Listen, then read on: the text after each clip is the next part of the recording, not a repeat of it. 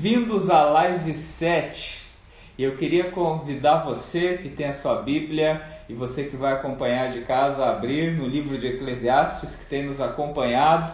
Para você que me escuta, preste bem atenção. O texto que eu leio hoje é de Eclesiastes capítulo 4.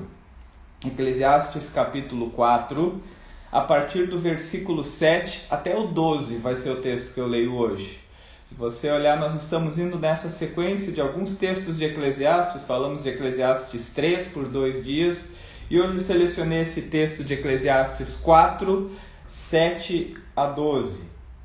E diz assim: uma palavra que Salomão diz entre as descobertas que ele faz. Ele já disse que ele descobre o que é o melhor da vida, que ele descobre o que é presente de Deus, e no texto de hoje ele fala de um absurdo que ele descobre na vida das pessoas. E ele diz assim: Eu descobri ainda outra situação absurda debaixo do sol. Havia um homem totalmente solitário, não tinha filho nem irmão, trabalhava sem parar. Contudo, seus olhos não se satisfaziam com a sua riqueza. Ele sequer perguntava para quem estou trabalhando tanto e por que razão deixo de me divertir? Isso também é absurdo. É um trabalho por demais ingrato. É melhor ter companhia do que estar sozinho, porque maior é a recompensa do trabalho de duas pessoas. Se um cair, o amigo pode ajudá-lo a levantar-se. Mas pobre do homem que cai e não tem quem o ajude a levantar-se.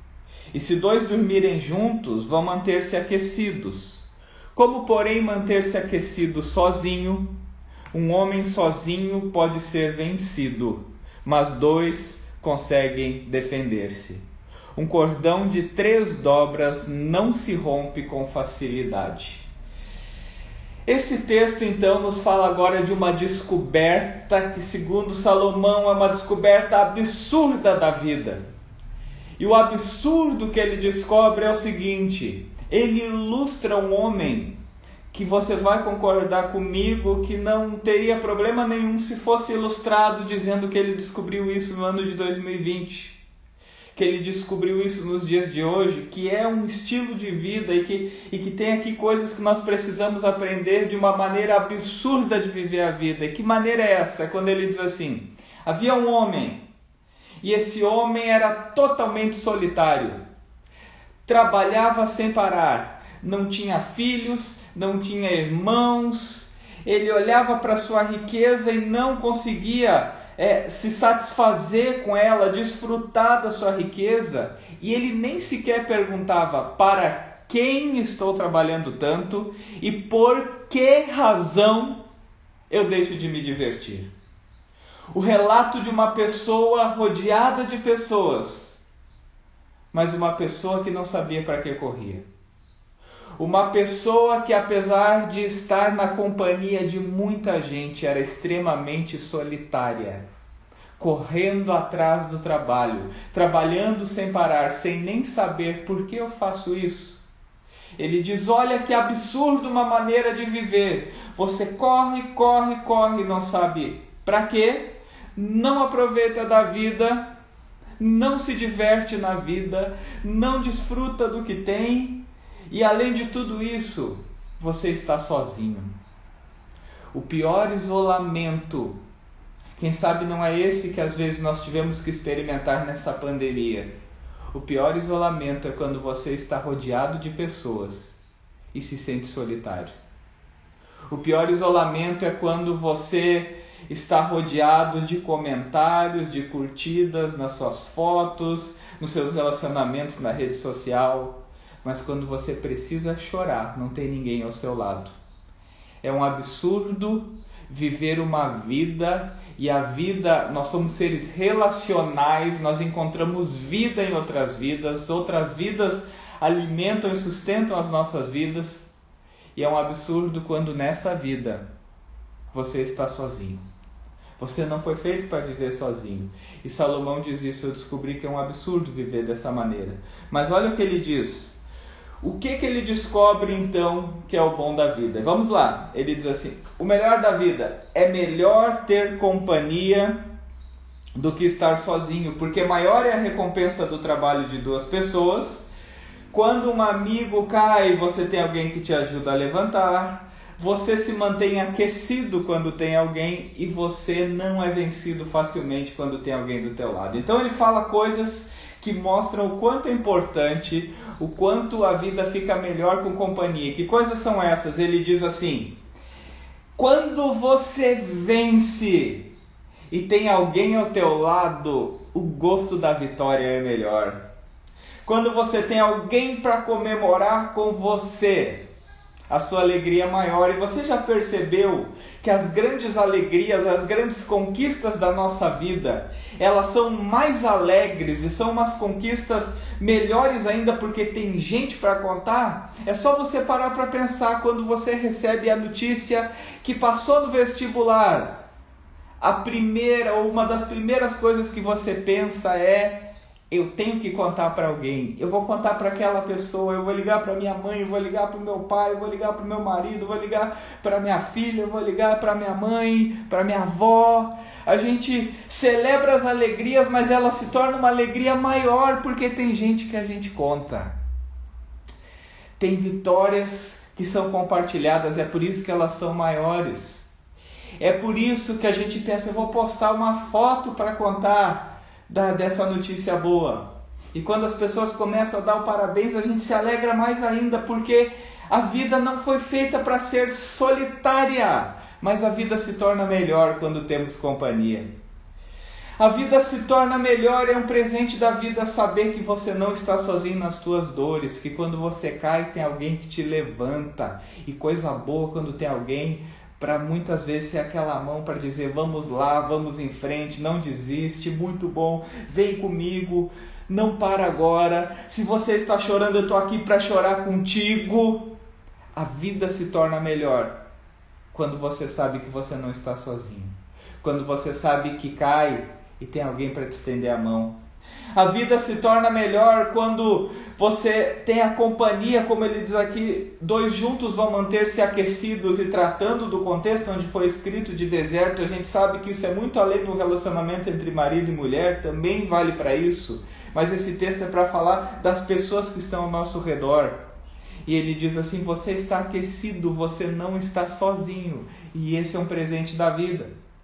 E a outra coisa que ele diz é o melhor da vida é você saber que nesse absurdo que muitos vivem sozinhos, você pode ter alguém, você pode ter amigos, você pode ter família, você pode ter pessoas ao teu redor. E quando você tem isso, você descobre: sozinho você é muito fraco. Sozinho você é vencido facilmente. Mas quando na tua vida tem a bênção de Deus e a presença de pessoas, você não se destrói com facilidade. Juntos nós somos mais fortes.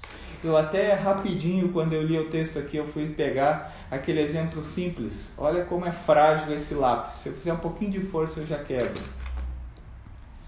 Mas quando eu pego assim, ó, já não é mais tão fácil de quebrar, já se tornou muito mais forte. E assim é a nossa vida. Sozinho nós somos muito frágeis. Mas como tem alguém, como tem alguém para estar ao nosso lado, para sorrir conosco, para comemorar as nossas vitórias, para nos ajudar nas dificuldades, para nos dar força para vencer, a nossa vida se torna melhor. Já encerrando a nossa live, já indo para os minutos finais aqui, ontem eu assistia uma entrevista no YouTube com aquela Ana Paula do vôlei e ela trouxe um relato muito interessante. Ela tinha jogado duas Olimpíadas e quando estava perto da terceira Olimpíada, de disputar a terceira Olimpíada, ela descobriu que estava grávida.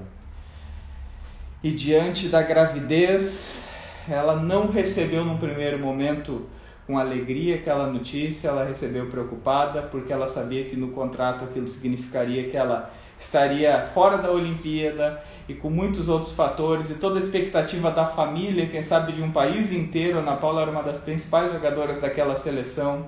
E ela conta que chorando ela foi então conversar com a sua mãe, conversar com seu pai para dar notícia que estava grávida. E que ao chegar na casa dos pais dela, a mãe dela começa a chorar então, e ela diz que apesar do choro da mãe que ela estava muito preocupada, mas para ela era muito importante o que o pai ia falar. E o pai dela estava em silêncio. E diante daquele silêncio, ela olha e diz: Pai, o que você tem a dizer sobre isso? E ele diz assim: Vocês têm noção que muitos aqui estão chorando porque alguém está morrendo? Eu vou celebrar aonde tem vida. Ah, meus queridos, eu queria deixar essa palavra para você para te dizer o quanto é importante a vida. Muitos estão chorando porque estão perdendo pessoas. E nós devemos sorrir, nós devemos nos alegrar, nós devemos nos fortalecer porque nós temos pessoas ao nosso redor. Aquela música Dia Especial diz assim: Se alguém já lhe deu a mão e não pediu mais nada em troca, pense bem, esse é um dia especial. Eu quero dizer para você, você daqui a pouquinho, ou quem sabe alguns já estão, como falaram, já estão até no trabalho, quem sabe. Mas quando você ouvir essa mensagem, eu quero dizer para você que você vai descobrir que o melhor da vida é não estar sozinho. E é um dia especial, o dia de hoje. Eu quero que você comece esse dia sabendo que é um dia especial porque tem pessoas que vão estar ao teu redor e nada disso que você vive hoje faria sentido se você não tivesse pessoas ao teu redor. Essa live não faria sentido se não tivesse pessoas ali mandando seu oi, mandando seu comentário, entrando para ouvir essa mensagem. A nossa vida não teria sentido se não fosse por outras pessoas. E é por isso que eu quero te dizer: o teu dia é especial porque tem pessoas ao teu redor. O teu dia é especial porque vai ter alguém hoje para estar contigo. Então, viva esse dia de maneira especial. Viva esse dia se relacionando com as pessoas. Eu encerro com uma frase do escritor Pedro Calabres, que ele diz assim: A maioria das pessoas não entende de pessoas, e tudo nessa vida que te importa envolve pessoas. Nós não entendemos tão bem de pessoas, mas se a gente parar tudo que a gente faz, em algum momento vai nos dizer: tem a ver com pessoas. A tua vida tem a ver com pessoas.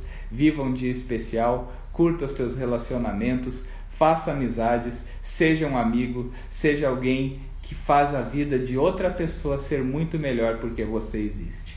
Vamos lá então, tenha um dia especial, um ótimo dia a todos.